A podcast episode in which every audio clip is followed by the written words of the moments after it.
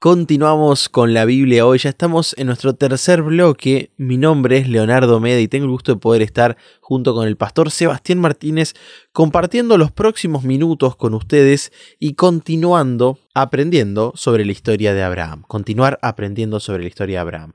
Ya veíamos algunos elementos interesantes de la historia como eh, al tomar las riendas de la vida con mecanismos, con instrumentos humanos, llegamos a problemas, ¿no? Y de vuelta nos encontramos ante la falta de fe de Abraham, de su esposa, y cómo la falta de fe, dice la lección, interrumpe el flujo de la experiencia espiritual con Dios. La falta de fe interrumpe nuestra experiencia, nuestra relación con Dios. Y me fascina porque también la lección nos dice que durante un tiempo Dios guardó silencio, ¿no? Pero ahora que vuelve a hablar, se vuelve a conectar, lo lleva de regreso al punto donde hizo un pacto con Él. Dios nos lleva a los lugares de nuestros comienzos, pero cuando nos lleva a los lugares donde todo comenzó, probablemente no volvamos a ser los mismos. Cuando Dios se conecta una vez más con la humanidad, va hacia su encuentro, instrumenta todas las herramientas del cielo para que nosotros podamos seguir creciendo, hay cambios. Y yo quería preguntarte, Seba, ¿qué cambios podemos observar, algunos más obvios, otros no tanto, en la vida de Abraham y de Saraí? Bueno, cuando Dios realiza este pacto, lo tenemos en el capítulo 17 del libro de Génesis. Abraham tenía 99 años de edad, dice. Así comienza. Wow. Moisés quiere, digo Moisés porque él es el que escribe esta parte de la Biblia, nos remarca esto. Se le aparece Dios a Abraham y le dice, yo soy el Dios Todopoderoso anda eh, delante de mí y sé perfecto, le dice. Yo haré un pacto contigo, aparece la palabra pacto de vuelta, y te multiplicaré en gran manera. Nuevamente la historia de, la multiplicación. Entonces ya había pasado lo de Agar, ya había nacido Ismael, esa historia estaba ahí. Entonces Abraham se postró delante de su rostro y Dios habló con él diciéndole, este es mi pacto contigo, serás padre de muchedumbres, de mucha gente, no te llamarás más Abraham, sino que tu nombre será Abraham, porque te he puesto por padre de muchas gentes. Te multiplicaré en gran manera y de ti saldrán naciones y reyes. Estableceré un pacto contigo y con tu descendencia después de ti, de generación en generación, un pacto perpetuo para ser tu Dios y el de tu descendencia después de ti.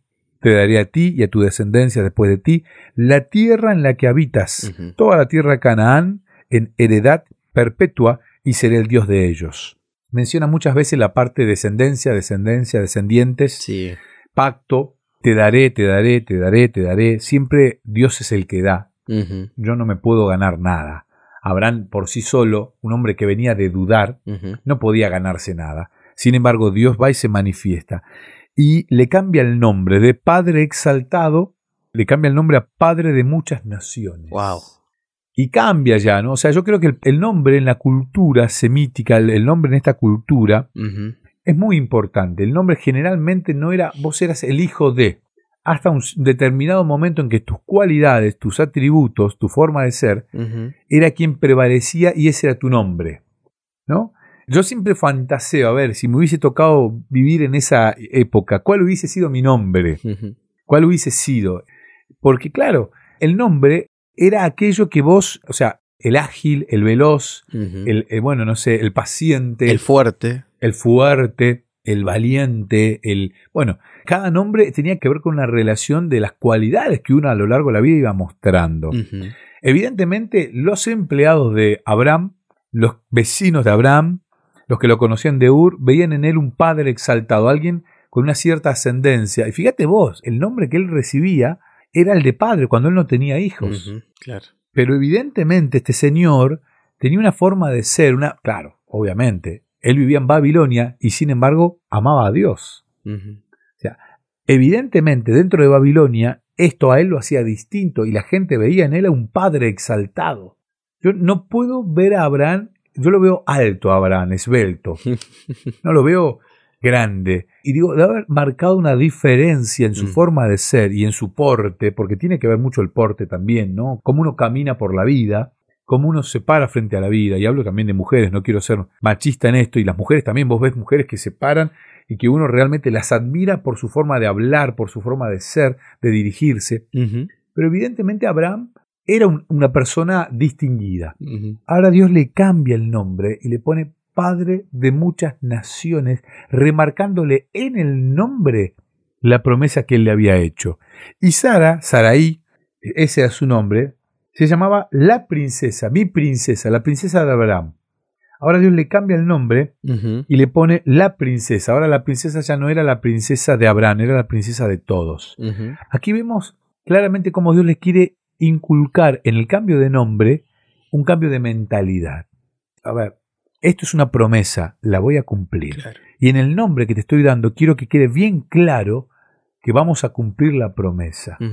Y el cambio de nombre se da en muchas personas, ¿no? Hay, hay, una cantidad, bueno, Jacob cambia el nombre, Pedro cambia el nombre, Juan cambia, o sea, hay muchos personajes en la Biblia que pasan de ser este a ser aquel. Claro. El cambio de nombre, pero generalmente el cambio de nombre se da después de una lucha. Sí. de una lucha con nuestras dudas, de una lucha con nuestros temores, y cuando uno logra depositar la confianza en Dios. Exactamente, y una lucha con Dios también se va, ¿no? Tenemos un ejemplo en las próximas generaciones del linaje de Abraham de una lucha con Dios, probablemente hablemos de eso en las próximas semanas. Y esto que vos estás mencionando, el cambio de nombre, del pacto, también nos trae a la mente otra palabra, Seba, que es señal, ¿no? Porque Dios de alguna manera siempre tuvo que estar graficando las cosas, hacerlo gráfico, hacerlo explícito, porque se ve que a nosotros los seres humanos, con la entrada del pecado, se nos fue atrofiando un poquito la memoria, la concentración, y nos olvidamos o rápidamente nuestra mente se dispersa. Y entonces Dios establece una señal, ¿no es cierto? Que de repente tanto Abraham como los que estaban allí, todos los varones, y los que iban a nacer tenían que realizar, que es la circuncisión, ¿no? Y Seba, hoy en día seguimos teniendo ese elemento en, la cultura judía, el cual ellos para eh, de alguna manera ser parte de y también ser hijos de, ¿no es cierto? Hijos de Abraham, lo realizan, la circuncisión. Pero yo me ponía a pensar un poquito en esto y vi que el significado es hasta un poquito, eh, no digo que no se sepa, pero el significado explícito, la lección nos invita a pensar que hay una discusión entre los eruditos, ¿no? Lo que se piensa al respecto del significado. Yo me quedo con esta idea. Dios necesitaba, de alguna manera, graficar que este grupo era especial. Pero no sé si hay algún otro significado que nosotros debamos entender al respecto. Bueno, claramente Dios tiene sus señales, sus marcas que nos distinguen. Y esta marca era diferente. Yo creo que era diferente para aquellos que iban a, ser marcados ahí, mm. en, ese momento. Ellos iban a, porque Abraham realiza este proceso de la circuncisión con todos los que estaban con él, ¿no? Él, empieza. Y yo creo que todas estas señales nos hacen distintos, nos marcan la identidad, ¿no? La identidad. La circuncisión hoy en día sigue marcando al pueblo judío con una identidad muy, muy notable. O sea, uno ve la kipá, ese, ese gorrito que se pone en la cabeza del pueblo judío, y yo creo que esa es una señal altísimamente más notable y visible que la circuncisión. Y uno ve a alguien con la kipá y dice, wow, es un judío. Claro. Y yo me imagino que ellos deben usar con mucho orgullo este elemento distintivo. A mí me da mucha alegría cuando uno ve en alguna ciudad, porque atraviesa una ciudad un día sábado, tal vez desplazándose hacia alguna iglesia que está más lejana, y ven el día sábado personas con la Biblia. Y cuando uno logra distinguir el folleto de escuela sabática, ahora en menor medida el himnario, ese libro donde están una cantidad muy grande de himnos cristianos, a uno se le infla el pecho y dice, mira, ahí va un adventista. Claro. Esa señal distintiva de ver a alguien el sábado con la Biblia es una señal distintiva. El hecho de acercarme a estudiar la Biblia diariamente es una señal distintiva. Entonces, la circuncisión fue una señal distintiva en su momento, pero hoy hay otras señales que nos hacen distintos.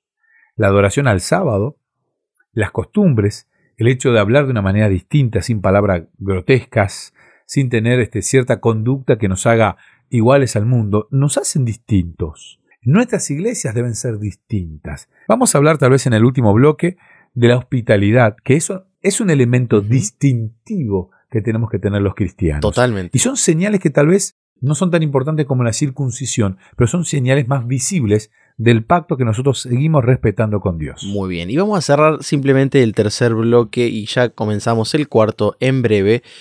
Pensando un poquito en esto, la circuncisión de alguna manera involucraba sangre, ¿no es cierto? Y la sangre nos llevaba a pensar en el sacrificio. Y el sacrificio tenía que ver con la justicia que tenía que ser imputada en todos nosotros, porque no hay nada que nosotros podamos hacer para ser salvos más que aceptar la gracia de Dios y su justicia.